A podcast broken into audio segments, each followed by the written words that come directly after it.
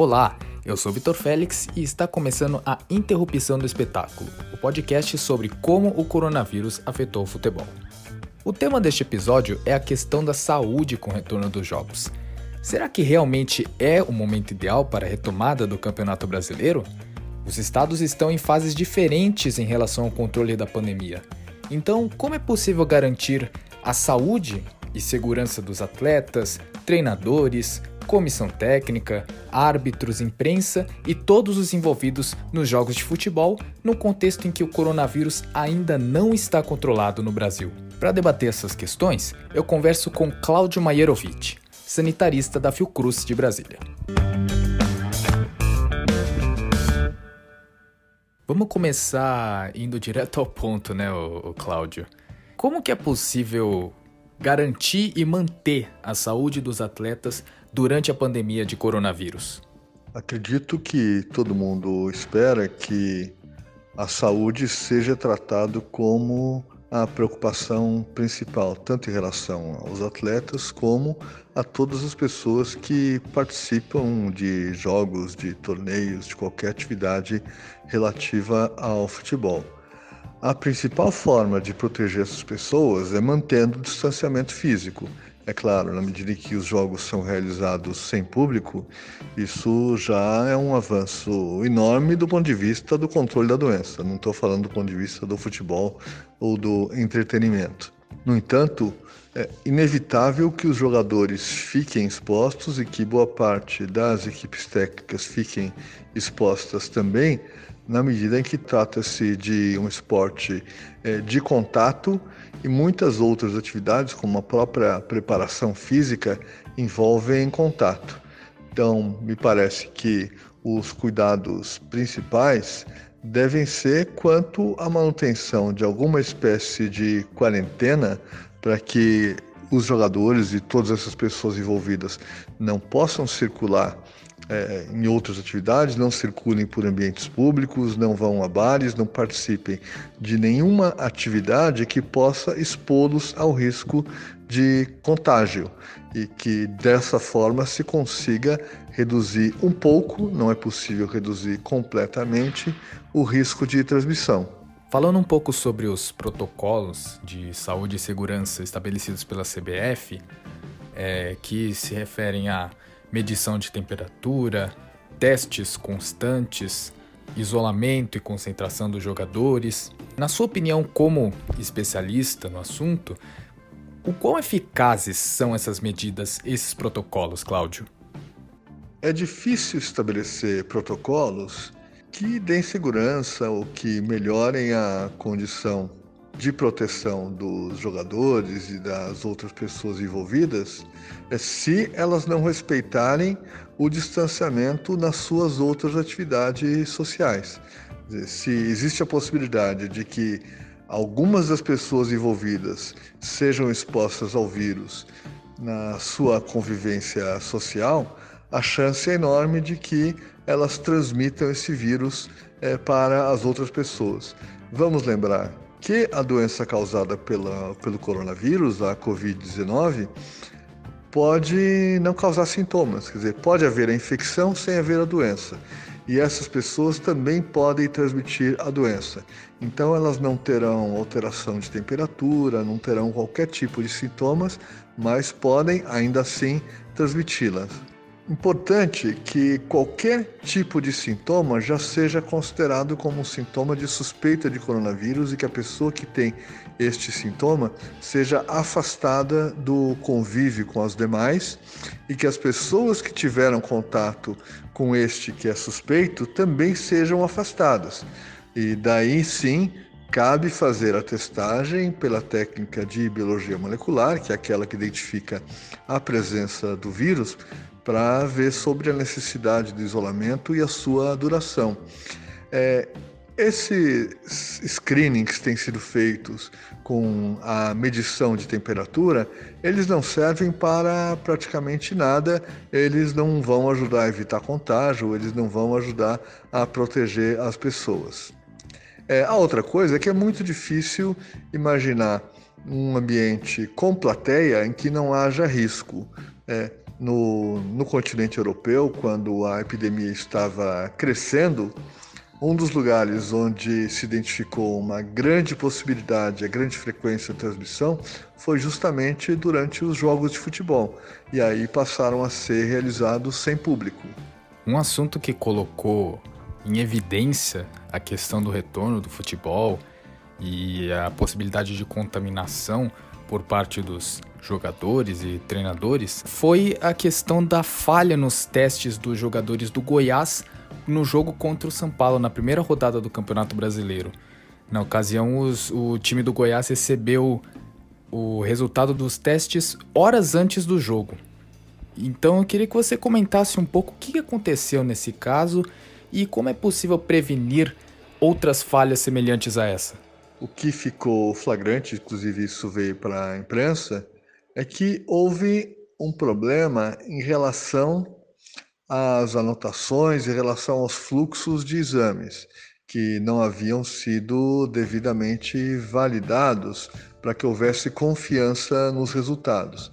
Então, é importantíssimo que, quando um laboratório é contratado para realizar exames de jogadores, de equipe, de quem for, que todos esses protocolos sejam claros, os fluxos, os momentos de colheita, o tempo para a resposta, inclusive o compromisso com a explicação dos resultados, para que as condutas possam ser tomadas de maneira adequada pelas equipes médicas dos times. Eu acho bem legal a gente destacar, ô Cláudio, que quando a gente fala de jogos de futebol, não são só os atletas que correm risco de ser contaminados, né? Além dos atletas, existem também os treinadores, toda a comissão técnica, preparadores físicos e também a arbitragem no, na ocasião dos jogos e também a imprensa que cobre, né? Então, como é possível garantir a segurança dos atletas e também desses outros agentes do futebol? São muitas as pessoas envolvidas nos jogos de futebol, pensando nas equipes, comissão, árbitros, imprensa. A única forma de protegê-los é mantendo o distanciamento físico. Então, no momento de jogos, por exemplo, que eles sejam é, mantidos distantes uns dos outros é, e com o uso da máscara. Difícil é fazer isso com os jogadores, porque o esporte envolve contato e a própria natureza do esporte, com grande demanda é, de exercício aeróbico, é, impede ou dificulta demais o, o, uso da máscara. Acho que isso não, não vai gerar acordo. Então, os jogadores devem ser mantidos, se possível, é, em concentração durante toda, todas as rodadas de cada campeonato, de forma que eles sejam protegidos de contatos é, externos. Lembrando que é, a partir do início desta segregação, desta concentração, que teria praticamente formato de uma é, quarentena, os primeiros 14 dias ainda podem representar o risco de que alguém tenha o vírus, mas ainda não tenha manifestado sintomas da doença e possa, portanto, transmitir para os demais. E você acha que, claro, considerando a situação de controle da pandemia aqui no Brasil, foi de fato um momento ideal para o retorno do futebol? Eu não penso que esse seja o momento ideal para a retomada de diversas atividades. Nós estamos num momento de muita transmissão do coronavírus no Brasil. Mas, caso seja necessário retomar algum tipo de atividade, é, os cuidados devem ser enormes. O exemplo do, da necessidade de quarentena dos jogadores é um deles. Dizer, isso tem que ser seguido de maneira rigorosa se se quiser dar segurança ao conjunto das pessoas envolvidas nas atividades do futebol. Um assunto que também é interessante a gente trazer para discussão, Cláudio, é o fato de que os estados do Brasil estão em fases diferentes de controle do coronavírus, né? Então, uma vez que nós temos um campeonato nacional que abrange times de diferentes regiões do país, como é possível garantir o andamento desses jogos? Eu queria que você falasse um pouquinho da sua visão sobre esse assunto, Cláudio. E aproveito também para perguntar: você acha que existe a possibilidade de uma nova paralisação e talvez até o, o cancelamento do campeonato? Com o tamanho do Brasil e a heterogeneidade da situação epidemiológica, ou seja, da maneira como a doença se transmite em cada um dos estados, isso traz ainda um desafio adicional. Entretanto, se todos seguirem rigorosamente as medidas para impedir a transmissão, eu friso sempre, especialmente entre os jogadores, então pode-se pensar em manter algum tipo de, de atividade. Este é um momento muito delicado. Entendo que existem motivos para a retomada das atividades, mas elas têm que ser feitas com muito cuidado, com muito critério. Caso o número de pessoas infectadas comece a subir muito, isso pode é, resultar justamente numa nova suspensão das atividades para que as pessoas não sejam é, colocadas em risco. Uma última questão, Cláudio. Você acha que nós podemos tirar algum aprendizado desse período em termos de saúde? Essa epidemia representa uma novidade, uma novidade trágica para todos nós. Todos estamos aprendendo muito. É, acredito que teremos é, alguns legados em várias áreas, especialmente na própria área de, de saúde, em diversos tipos de atividades, de, de profissões, é, especialmente quanto à possibilidade de que outras doenças que são transmitidas também de forma semelhante ao Covid possam ser evitadas, possam ser prevenidas da maneira como vem sendo aplicado agora. Aprendizados como a necessidade de lavar frequentemente as mãos com água e sabão, o uso do álcool para higienização das mãos, higienização dos objetos, né? a distância e o isolamento físico de pessoas que estão doentes ou que tiveram contato com doentes são aprendizados que eventualmente poderão ser aplicados a outras situações semelhantes.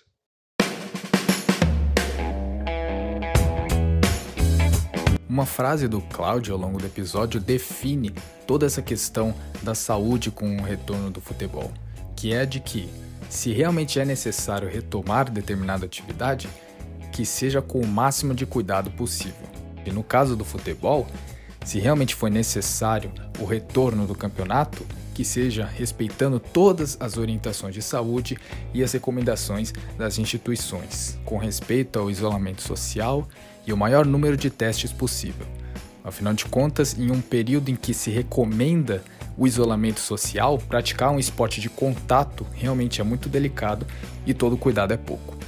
Esse foi mais um episódio da Interrupção do Espetáculo. Muito obrigado, um grande abraço e até o próximo episódio.